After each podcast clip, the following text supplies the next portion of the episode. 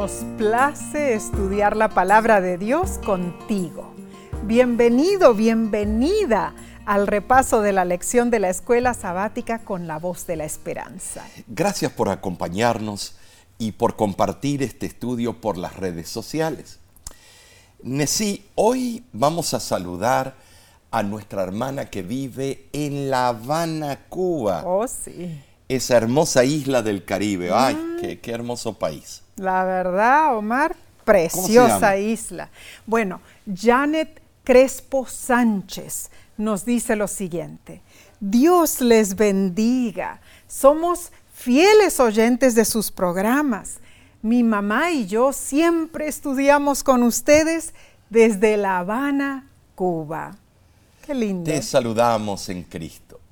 Hermana Janet, eh, te decimos Dios te bendiga. Amén. Y también a tu mamá. Eh, les apreciamos y oramos por ustedes, así como por todos nuestros hermanos y hermanas que viven en esa hermosa, ese hermoso país de Cuba. Amén, amén. Dios les guarde, hermanas. Bien, empecemos entonces, Omar, más que nada y lo primordial, pidiendo la bendición de Dios, pidiendo la sabiduría de Amén. Dios. Oremos.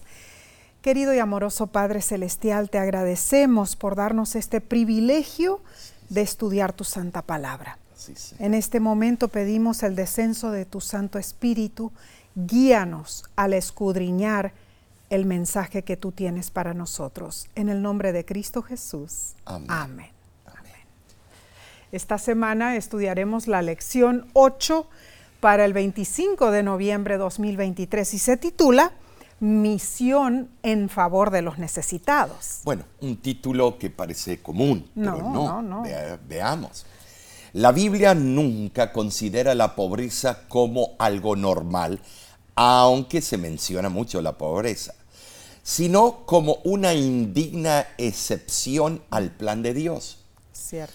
Lo que debe ser normal es preocuparnos por ser bondadosos con esos necesitados. Claro.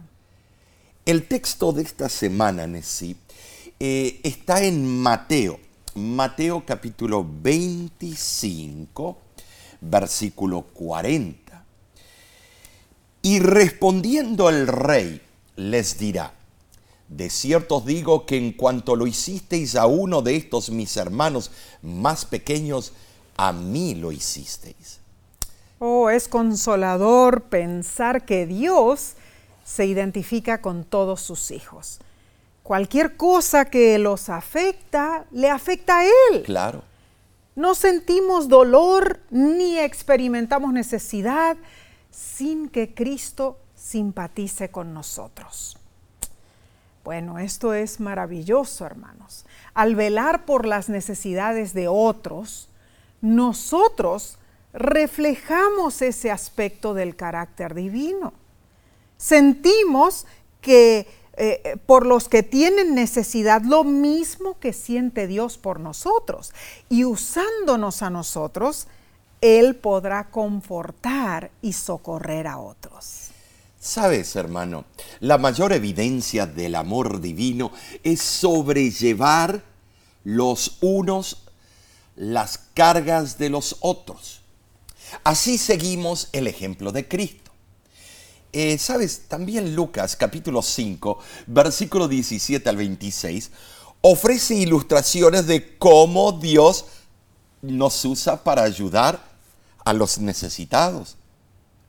Saben, sí, hacerlo, eh, yo veo que puede ser desafiante, Oh, sí.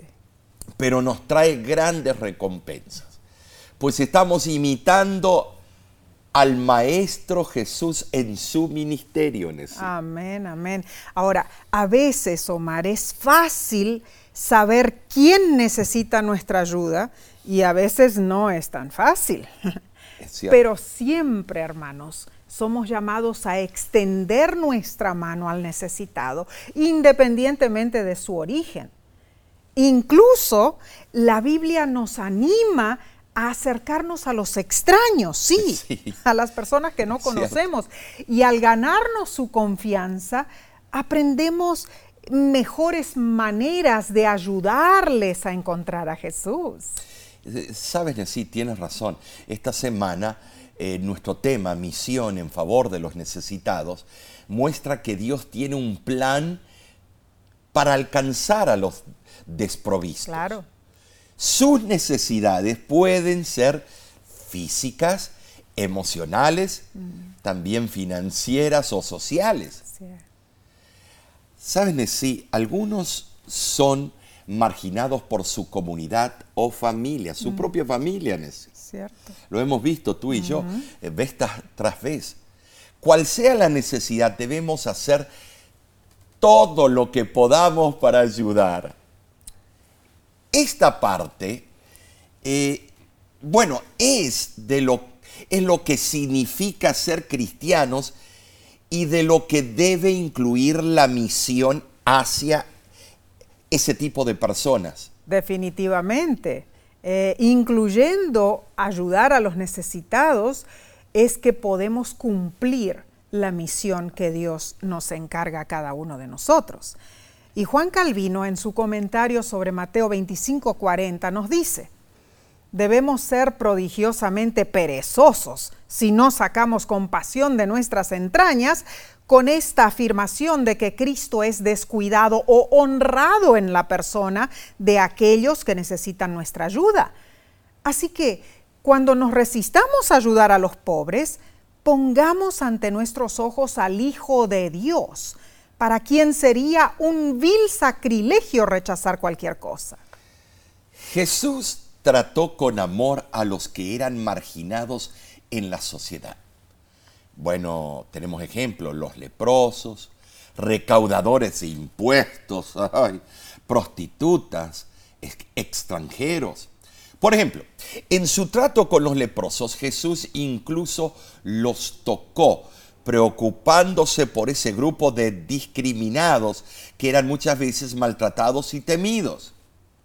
Ahora en sí, eh, sabes, Jesús dejó claro que el desprecio a los pobres es ofensivo para Dios.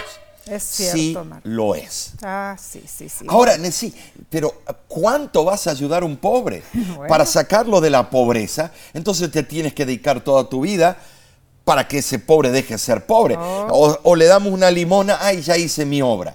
Eh, Es difícil este tópico. Es constante la ayuda que debemos Ay, extender, ay, ay. Omar.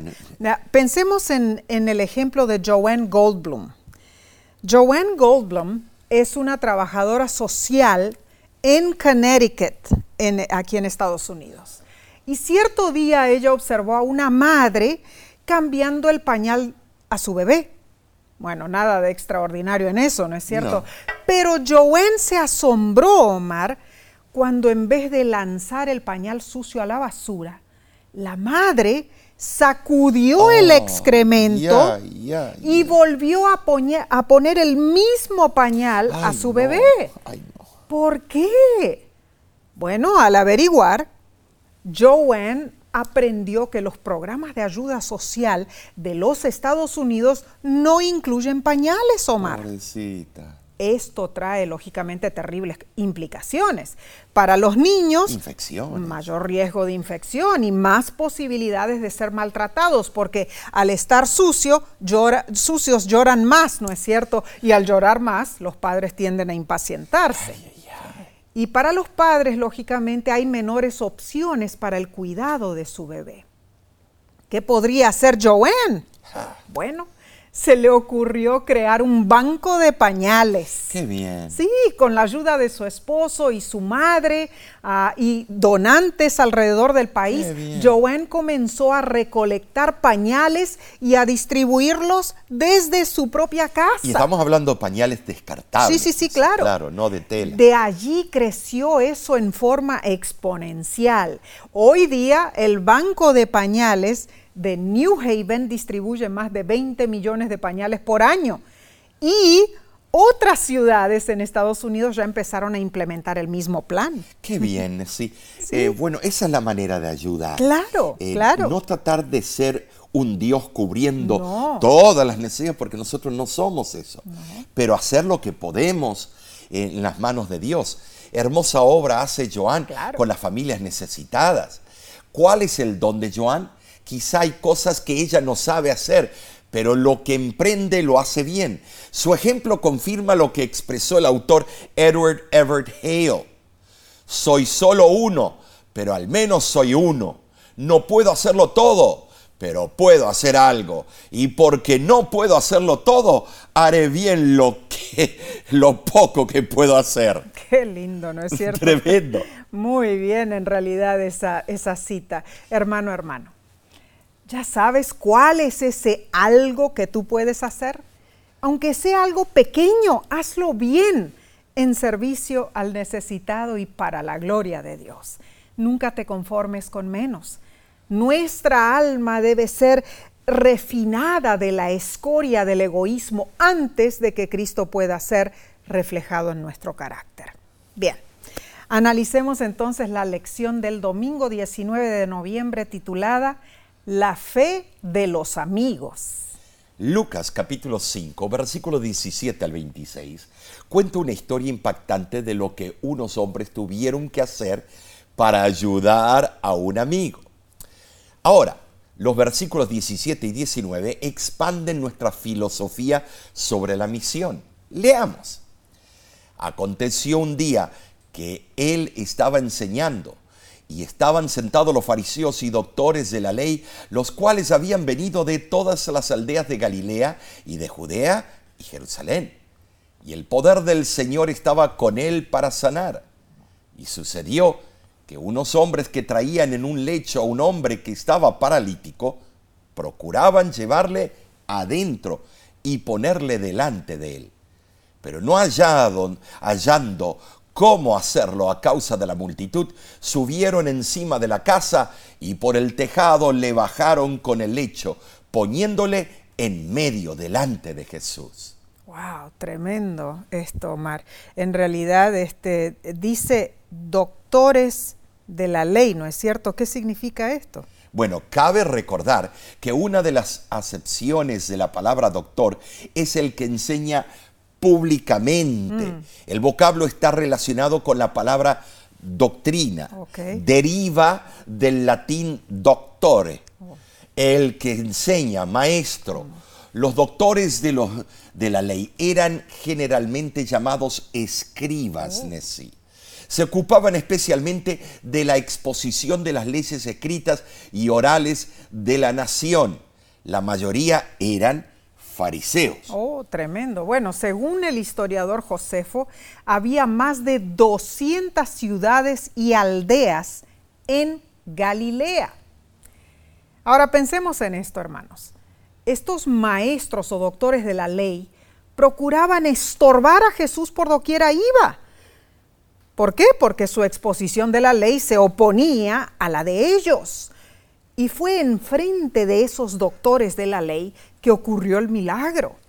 Ahora, de los tres autores de los sinópticos, solo Lucas registra los aspectos de la reacción de la gente al milagro, asombro, eh, temor y gratitud a Dios. Al querer llevarlo ante Jesús, estos hombres asumieron, bueno, la responsabilidad de cuidar de su amigo necesitado. Así Dios nos llama a ser como los amigos de ese hombre. ¿Sabes? A llevar a los necesitados a Jesús. Eso, bueno, requiere fe, acción, paciencia y voluntad. Resultó que los hombres vinieron a Jesús, pero encontraron barreras.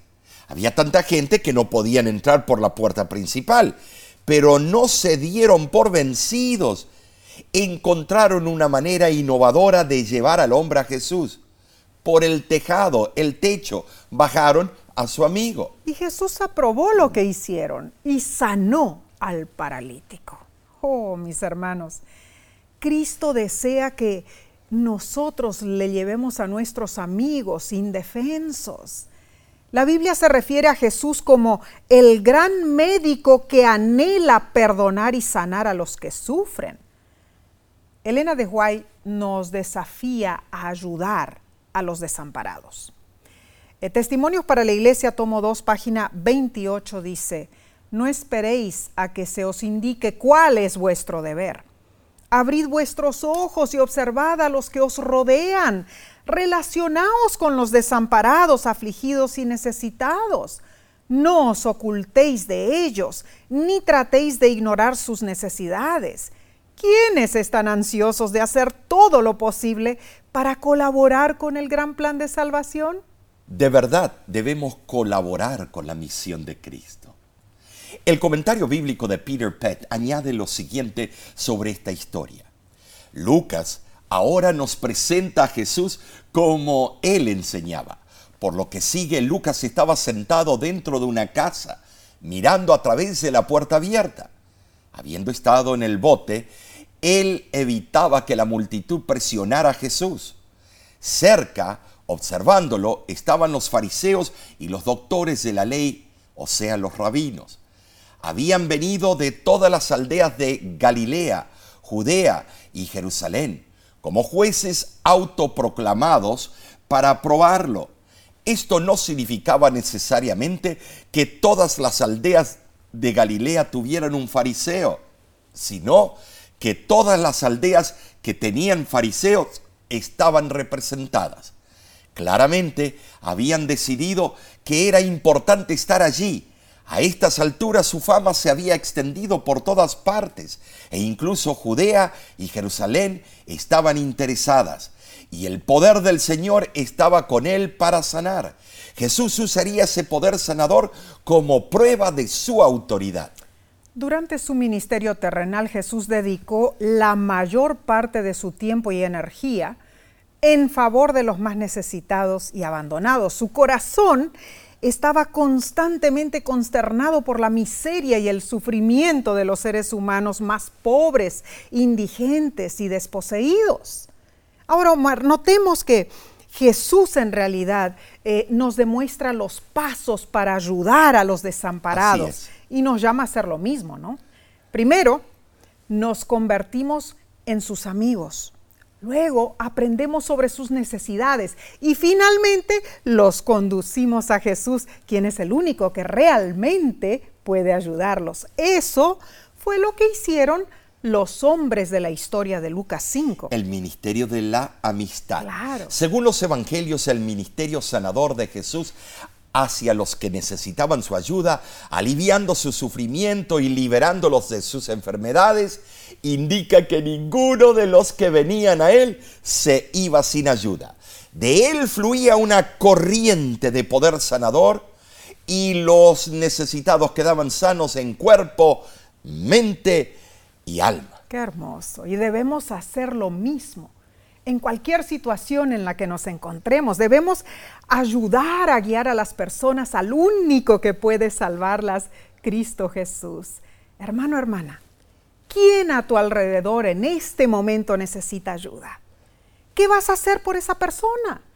No dejes pasar la oportunidad de reflejar el amor de Cristo a los necesitados. Continuaremos estudiando en unos instantes, volvemos enseguida.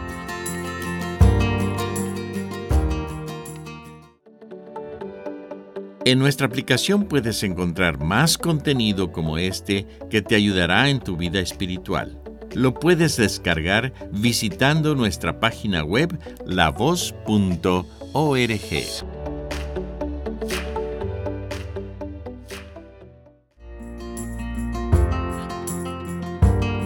En mis pasos, ¿qué haría Jesús? Esta pregunta debemos hacernos cada vez que encontremos a una persona necesitada. Pasemos a la lección del lunes 20 de noviembre titulada Solo el método de Cristo. Amén por eso. Amén. Eh, en tu estudio personal, te invito que leas Juan capítulo 5, versículo del 1 al 9, y Marcos capítulo 1, versículo 23 al 28. Medita en cómo Jesús ministraba a los necesitados. Son dos historias emocionantes. En la primera, Jesús dio una lección de compasión al sanar a un hombre paralítico que llevaba más de 30 años enfermo. Tremendo. Eh, Jesús se le acercó a pesar de la opinión de la multitud que lo rodeaba Y Nesí no lo dejó así tirado, No, no, lo no. curó. Hermoso. Gloria hermoso. a Dios. Y la segunda historia narra cuando Jesús fue invitado a enseñar en la sinagoga. Para sorpresa de muchos, había un hombre con un espíritu inmundo allí que vociferaba amenazas. Y Jesús lo mandó callar con autoridad y el demonio salió del hombre y éste fue liberado. Ja, es maravilloso Lo que habrá sido eso. cómo el poder de Cristo estaba envuelto en un revestimiento Así. de puro amor y compasión hacia ese pobre hombre endemoniado. Yo me imagino, eh, porque he tenido que lidiar con personas endemoniadas. Tremendo. Elena White menciona cinco pasos que bíblicamente están incluidos en el método que Jesús usaba para ministrar a los necesitados. Leo del libro Ministerio de la Bondad, página 64. Solo el método de Cristo será el que dará éxito para llegar a la gente. El Salvador trataba con los hombres como quien deseaba hacerles bien. Les mostraba simpatía por ellos, atendía sus necesidades y se ganaba su confianza. Entonces les decía, seguidme. Hermoso, ¿no es cierto? Qué Entonces, hermoso. Veamos, veamos los cinco pasos. Acción lleva acción. Claro, sí. claro. Primero, debemos relacionarnos con los desamparados, o sea, dedicar tiempo a conocerlos y comprender sus necesidades. Hermano, hermana, cuando Jesús sanó al paralítico en el estanque, Él estuvo allí, en medio de la gran multitud de enfermos. Jesús se relacionaba con los necesitados. En segundo lugar, debemos mostrar simpatía, no falsedad. Esto puede ser desafiante debido a la desconfianza que existe hoy en, esta sociedad. A veces las personas usan la amabilidad como un medio para aprovecharse de alguien que, que las ayuda. Eh, tú sabes muy bien lo que pasa con los ancianitos. Sin embargo, Dios nos llama a mostrar simpatía. Jesús no conocía al paralítico en el estanque, pero fue amable con él y ofreció, por supuesto, ayudarle. El tercer paso es ministrar a sus necesidades. Esto implica más que palabras, lógicamente. Debemos actuar para atender las necesidades de un amigo o de un extraño. Jesús habló con el paralítico, le preguntó qué necesitaba y luego lo sanó. Asimismo, en la historia del hombre poseído por el espíritu inmundo, Jesús ministró, hizo por el hombre indefenso lo que él no podía hacer por sí mismo. El cuarto paso es ganarnos la confianza de los necesitados. Al ministrarles, ellos aprenden a confiar en lo que hacemos y decimos. ¿Saben, sí? Cuando hacemos esto, consecuentemente, cuando les hablamos de Jesús, estarán dispuestos a escuchar porque atendimos sus necesidades. Claro. Jesús no quería simplemente sanar a los necesitados físicamente. Él quería que tuvieran vida eterna en Él. Claro que sí. Y el último paso es ayudar a los necesitados a venir a Jesús. Esto es un acto que requiere fe, tanto de nuestra parte como de aquel a quien ayudamos. Y notemos lo siguiente, Omar. Jesús construía puentes con todo tipo de personas para ayudarlas, para salvarlas, incluso las de otras culturas, ¿no es cierto?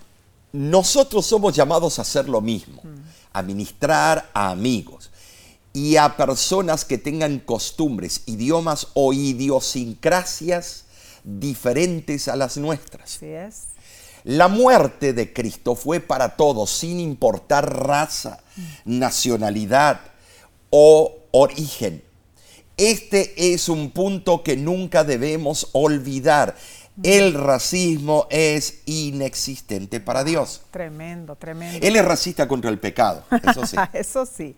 Bueno, la revista Review and Herald del 15 de octubre de 1895 expande este tema y dice, los hombres y las mujeres no están cumpliendo el designio de Dios cuando simplemente expresan afecto por el círculo de su propia familia, mientras excluyen de su afecto a aquellos a quienes deberían consolar y bendecir, aliviando sus necesidades.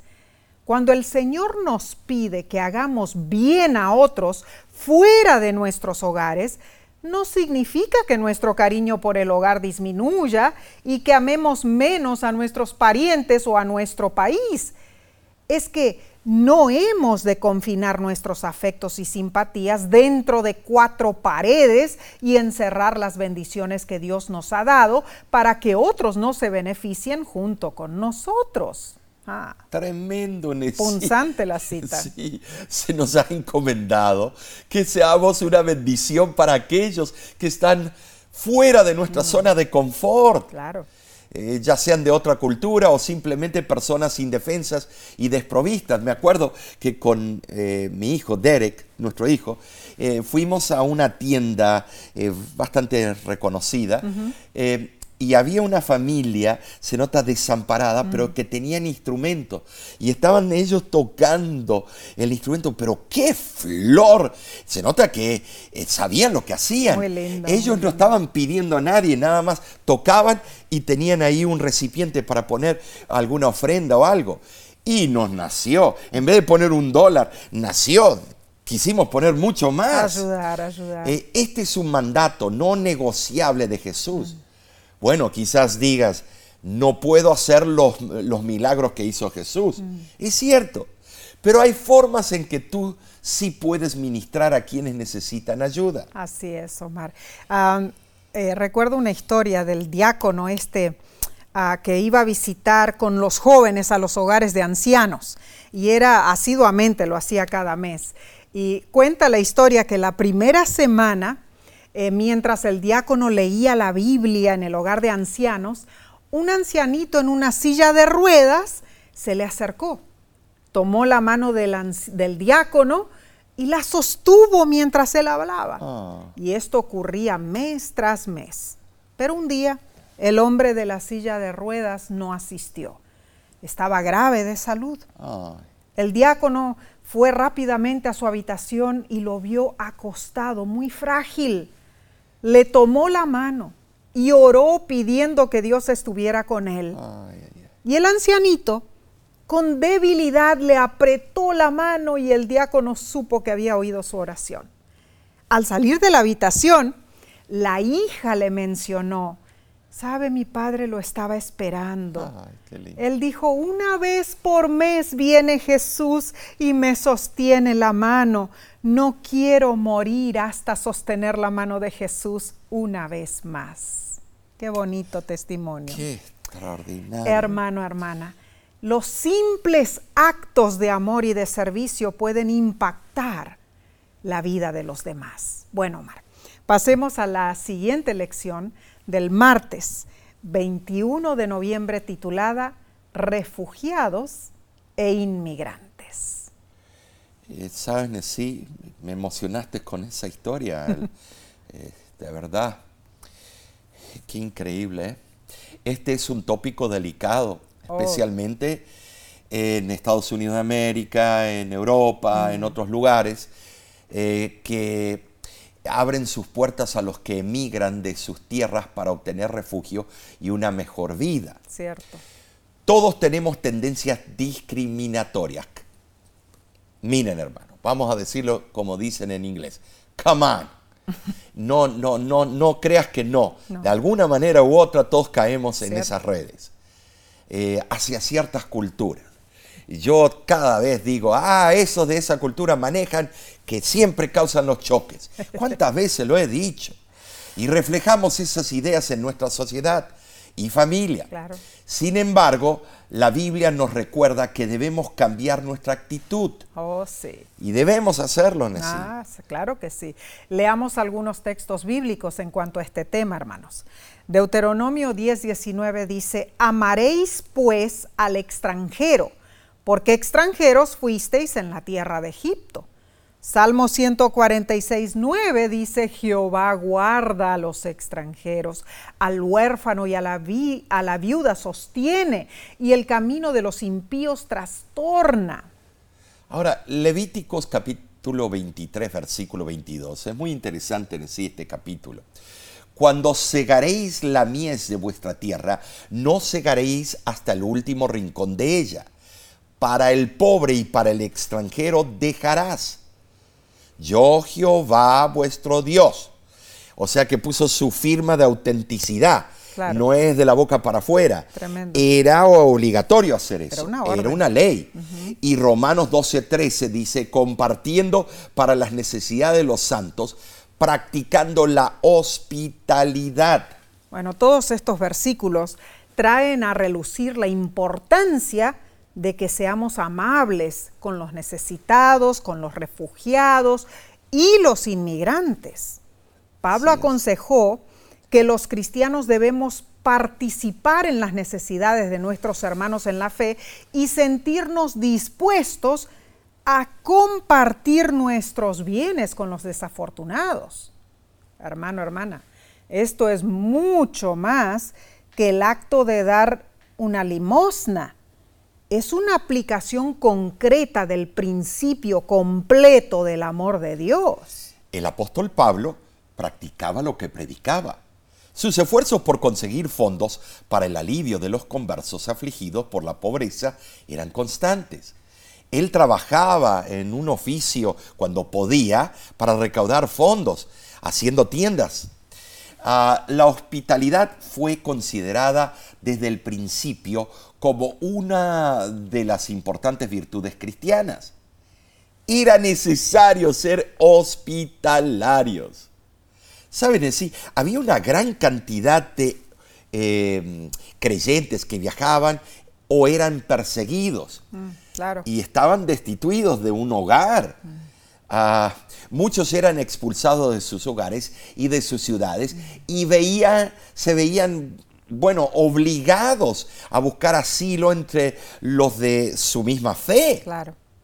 La hospitalidad que los creyentes practicaban contribuía al vínculo que mantenía unidos a los miembros de la iglesia cristiana primitiva aunque estaban ampliamente esparcidos. Mm, Ahora, yo también he visto vivillos, eh, hermanos que le ayudan mm. a la persona y después se quedan ahí oh, y no quieren buscar trabajo ni mm. nada. Entonces tiene que haber un balance en ese. Ahí viene la dificultad. De todas maneras, en oración debemos extender nuestra mano. Claro. Como ya mencionamos, hermanos, el tema de los inmigrantes y refugiados se ha convertido en una contumacia de acalorados debates, especialmente porque hoy, hoy en día hay tantos, ¿no es cierto? Ay, ay, por todas partes. Eh, Problemas mentales. Sí, bueno, también. Ya sea que hayan sido desplazados por la guerra, por desastres naturales. Ah, por traumas, por la, por la esperanza de un futuro económico mejor. Ay, ay, un sinnúmero de personas en todo el mundo han sido desarraigadas de sus hogares y necesitan ayuda desesperadamente. Más de 100 millones en todo el mundo fueron desplazados por la fuerza a finales del año pasado. Bueno, según la ONU, más de 108 millones. ¿no? Oh, 108. Sí, sí, sí, tremendo. Eh, como consecuencia de persecución, conflicto, violencia, violaciones de derechos humanos o acontecimientos que perturbaban eh, eh, gravemente el orden público. En Estados Unidos de América, la mayoría de ellos vienen de eh, otros continentes, no de Norteamérica solamente, sino vienen de otros continentes, pero también hay muchos intransigentes que son, que tienen todo, pero se largan a eso, mm bueno, pero estamos hablando de los inmigrantes y refugiados. Que le vienen de Latinoamérica, África, de diferentes partes, de Asia Central. específicamente ahora viene un montón de Ucrania. Han llegado miles escapando de la guerra. Así es. Eh, la crisis de refugiados es una explosión de sufrimiento, hermanos. Pensemos que muchos de ellos corren el riesgo de ser víctimas de tráfico humano y de otras formas de explotación. Algunos los detienen las autoridades en cuanto llegan al país que supuestamente debería ayudarles. Cuando están adaptándose y empiezan a construir una nueva vida, muchos sufren a diario el racismo, la xenofobia y la discriminación. Y algunos terminan sintiéndose solos y aislados al haber perdido sus reyes, eh, perdón, sus redes de apoyo, o sea, sus comunidades, sus colegas, sus familias, sus amistades, lo que la mayoría de nosotros damos por sentado. En muchas iglesias adventistas que visitamos alrededor del mundo, llegamos a conocer refugiados e inmigrantes de diferentes países. Saben sí, Mateo capítulo 2, versículo 13 al 14, nos cuenta que Jesús fue un refugiado. Mm. Sus padres terrenales, José y María, se vieron obligados de huir de Belén y buscar refugio en Egipto para escapar de la mano de Herodes mm. La Biblia nos dice, no dice nada sobre su experiencia en en Egipto, pero no es difícil imaginar que tuvo desafíos. Claro. ¿No es cierto? Cierto, tal vez. Tal vez algunos de los mismos desafíos que enfrentan hoy en día los refugiados. Bueno, en realidad es más fácil entablar amistad con personas de nuestra propia cultura y grupo lingüístico. Claro, porque tenemos mucho en común, ¿no es cierto? Es, cierto. es más difícil estar compatibles en una conversación con inmigrantes y refugiados que son diferentes a nosotros, no hablan nuestro idioma, no comparten nuestros valores religiosos, no comen nuestra comida. Es cierto. El Evangelio nos llama a salir de nuestra zona de confort, hermanos. En realidad debemos alcanzar a esas personas con diferente ideología étnica, nacional y cultural. Debemos tenderles la mano sin importar cuán diferentes de nosotros puedan ser. ¿Cómo podemos ministrar a inmigrantes y refugiados? Mm. A veces no es fácil, porque en algunos países puede no ser políticamente correcto mezclarse con esas personas o ayudarles. Mm. Sin embargo, Debemos hacer lo que podamos cuando podamos para ministrar a esas personas que seguramente han pasado momentos difíciles. Claro, seguramente. Entonces, en realidad, Omar, tenemos que pensar que esas personas necesitan nuestra ayuda y debemos pedirle a Dios en oración que nos dé los lentes de la fe y la tolerancia, ¿no es cierto? Debemos tratar a esas personas como a nosotros mismos. Entonces, hermanos, seamos proactivos y empecemos a obrar en favor de los refugiados e inmigrantes. Seguiremos con este estudio en unos segundos. Volvemos enseguida.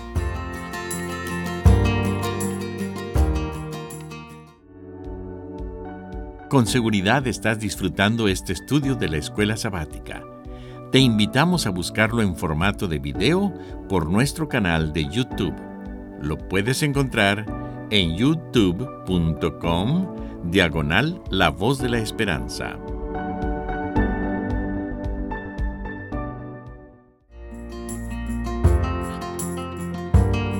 Esperamos que estés siendo bendecido con este estudio y que ya lo hayas compartido con otros.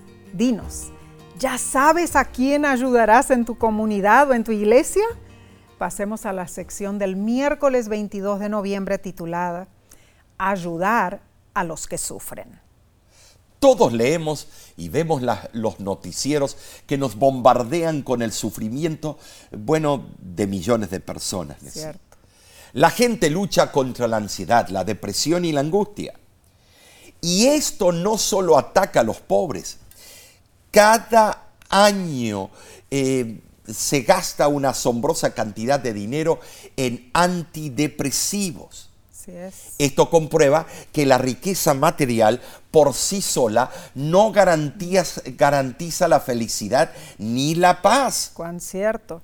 Leamos Lucas 4, versículo 18. Dice, el Espíritu del Señor está sobre mí, por cuanto me ha ungido para dar buenas nuevas a los pobres me ha enviado a sanar a los quebrantados de corazón, a pregonar libertad a los cautivos y vista a los ciegos, a poner en libertad a los oprimidos. Tremendo. vemos que además de ayudar a los pobres, Jesús también vino a sanar a los quebrantados de corazón. Sí fue. Esta declaración describe correctamente el ministerio de Jesús en favor de quienes estaban arrepentidos de sus pecados y los que sufrían amargos chascos, problemas, eh, ansiedades y también luchas. es cierto.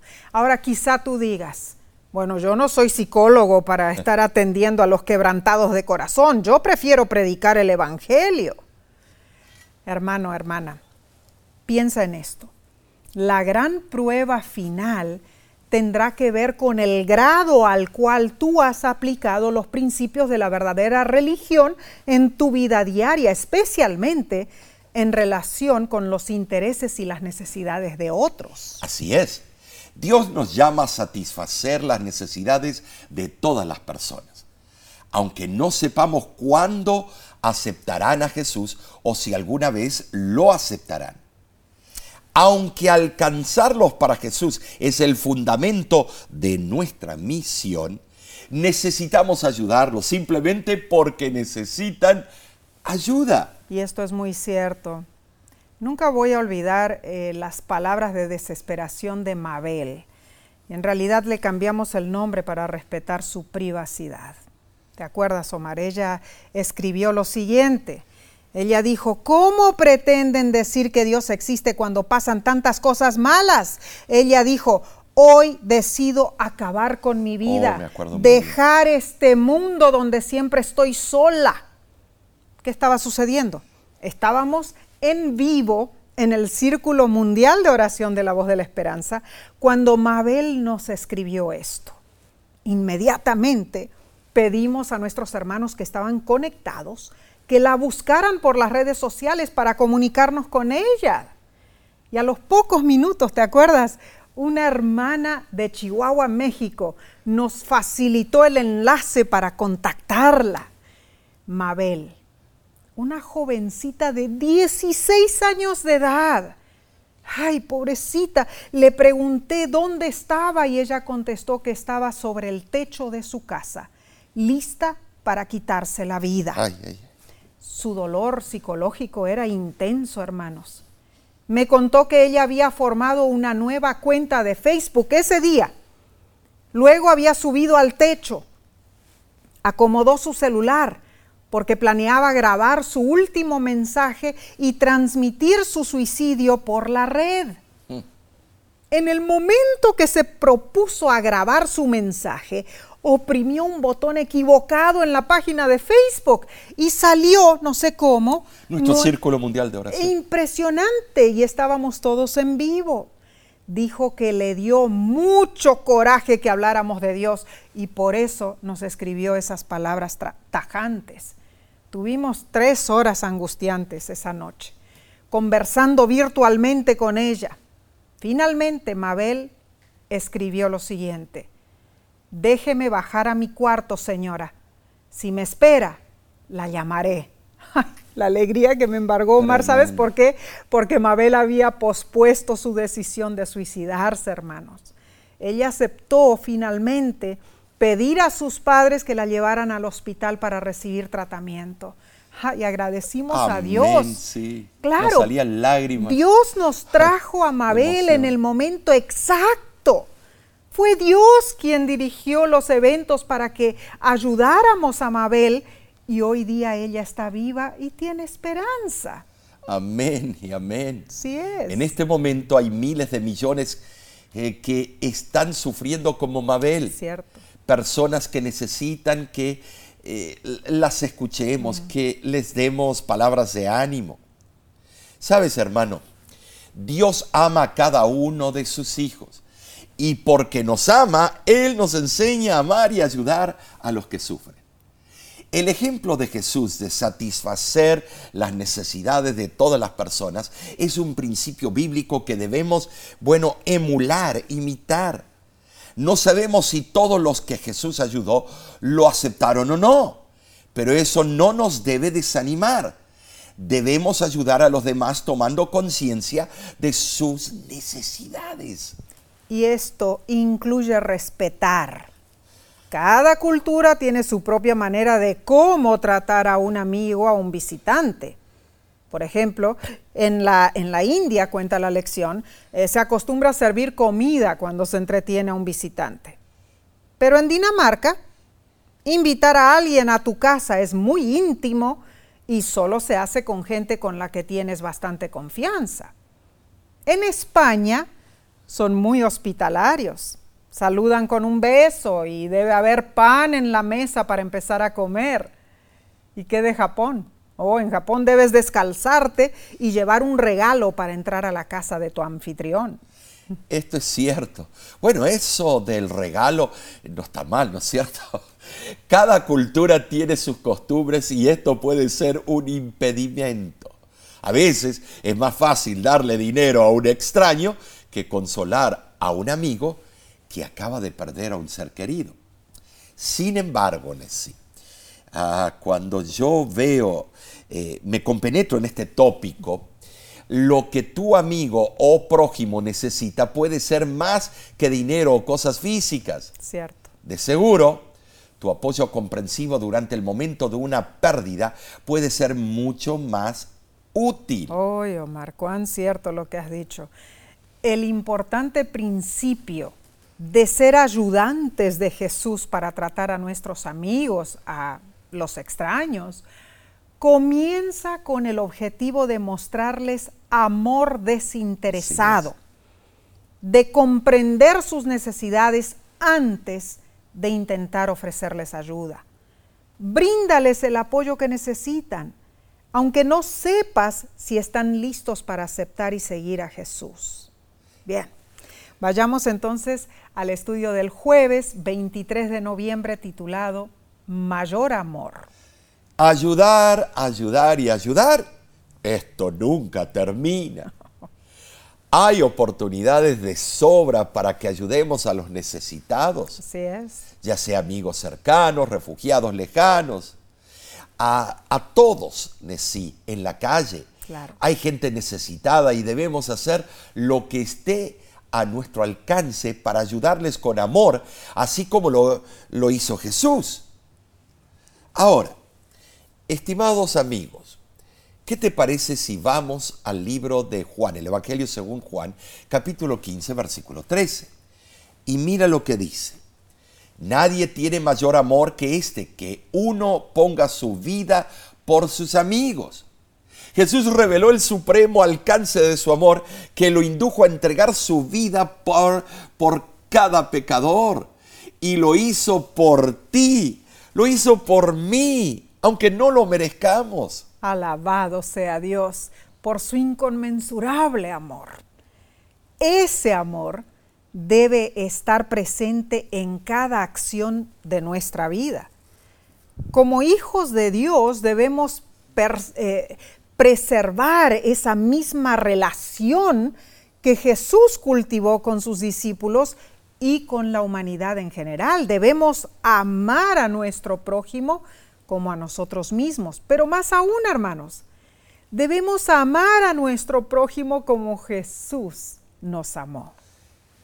Durante su ministerio terrenal, Jesús ayudó a aquellos que no podían ayudarse a sí mismos. En algunos casos, Él tomó la iniciativa y acudió a los necesitados. En otros casos, como cuando los hombres bajaron al paralítico del techo, los amigos tomaron la iniciativa. Sí, sea como fuere. Esto es sencillo. La meta siempre incluía ayudar a los necesitados. Entonces nosotros debemos hacer lo mismo, ¿no es claro, cierto? Ah, nos cuenta la lección, la experiencia de una familia que estuvo seis años sirviendo como misioneros en Trinidad y Tobago. Eh, los primeros tres años, ah, bueno, ellos vivieron en una comunidad que era predominantemente hindú y musulmana. Ay. Varios de los hindúes se quejaban porque los cristianos siempre rechazaban sus invitaciones a ocasiones especiales. Un día la familia misionera decidió aceptar la invitación de un amigo hindú y asistieron a su servicio de acción de gracias. Lo hicieron siguiendo el ejemplo de Jesús. O sea, visitaron su casa Oh. cuando estos los invitaron a sus celebraciones especiales. De hecho, Omar, el hinduismo enseña que los visitantes o amigos traen bendiciones al hogar del anfitrión. Tremendo. ¿Y sabe lo que pasó? Desde ese día en adelante, las cosas cambiaron para esa familia misionera y muchas puertas se abrieron. Tremendo. Hay que tener valor también, dejar la zona de confort. Sí, claro, Así puede ocurrir con nosotros. Seguro. Intentemos hacer un amigo a esa a, a esta semana. Intentemos ser una bendición para alguien. Comienza examinando tus alrededores. Ok. Tu comunidad, tu pueblo o ciudad. ¿Conoces algún refugiado o inmigrante allí? ¿Qué de los que viven en tu calle? ¿Los conoces? Uf. Sabemos que independientemente de, de tu situación, hacer amistad con un extraño no es una tarea fácil. Debes orar y pedir ayuda a Dios. Él conoce a todos. Amén, conoce al extraño, con, con el que puedes hacerte amigo. Recuerda, el objetivo es ofrecer tu amistad para que puedas alentar a esa persona a buscar ayuda en Dios. Amén, amén. Y como solemos hacer este trimestre, bueno, la lección nos da dos desafíos. El primer desafío, hermanos, es aprende sobre los extranjeros o no cristianos que viven en tu país. Hay páginas de internet donde puedes encontrar esa información. Segundo desafío. Identifica a alguien dentro de tu esfera de influencia y responde las siguientes preguntas. ¿Es esa persona tu amigo o amiga según el modelo de amistad de Jesús? Segundo lugar, ¿conoces las necesidades de su vida? Tercer lugar, ¿cómo puedes llevar a esa persona a Jesús para que la sane? ¿Saben sí? Después de contestar estas preguntas, ora regularmente Amén. por es- esa misma persona. Claro que sí. Entonces, esos son los dos desafíos de esta semana. Hermanos, hermanas, este ha sido un estudio ameno y Oh, práctico. precioso. Recapitulemos lo que estuvimos estudiando. Número uno, nuestra misión en favor de los necesitados debe incluir ayudarlos a ir al único que puede salvarlos, Cristo Jesús. Número dos, Nessie. Imitemos el método de Cristo. Los simples actos eh, de amor y de servicio pueden impactar la vida de los demás. Así es. Número tres, comencemos en oración buscando información sobre inmigrantes y refugiados en nuestra comunidad a quienes podemos ayudar. En cuarto lugar, hay miles de millones que están sufriendo, necesitan que los escuches, que les des palabras de ánimo. Busca la manera de ayudarles. Amén. Y eh, número cinco, no hay mayor amor que el de Jesús. Debemos amar a nuestro prójimo como a nosotros mismos y debemos amar a nuestro prójimo como Jesús nos amó. Hermano, hermana, eh, cuando las personas necesitadas te miran a ti o a tu iglesia, ¿qué ven? A Cristo y a la ayuda que pueden recibir. Oh. Es nuestra oración que así sea. Amén, amén. En verdad, Omar, esta semana estudiamos tan importante tema, la misión en favor de los necesitados. Pero la semana que viene tocaremos otro tema vital. La próxima lección se titula Misión en favor de los poderosos. Oh, aprenderemos maneras para alcanzar a los que ocupan lugares de poder en la sociedad. Uy, yo estoy emocionado. Claro. Es un tremendo tema. Eh, estará muy in- interesante. Acompáñanos y estudiemos juntos la palabra de Dios. Amén. Eh, invita a muchos. Eh, eh, comparte este estudio. Sabes, la voz de la esperanza desde 1942 cumple la misión de llevar aliento y ánimo a cada alma eh, que sedienta busca a Dios. Amén. Y todo esto es posible únicamente con el apoyo financiero de nuestros hermanos y hermanas en la fe. Así es, gracias por tu ayuda, por tus oraciones también. Es así como alcanzamos lugares recónditos de la tierra.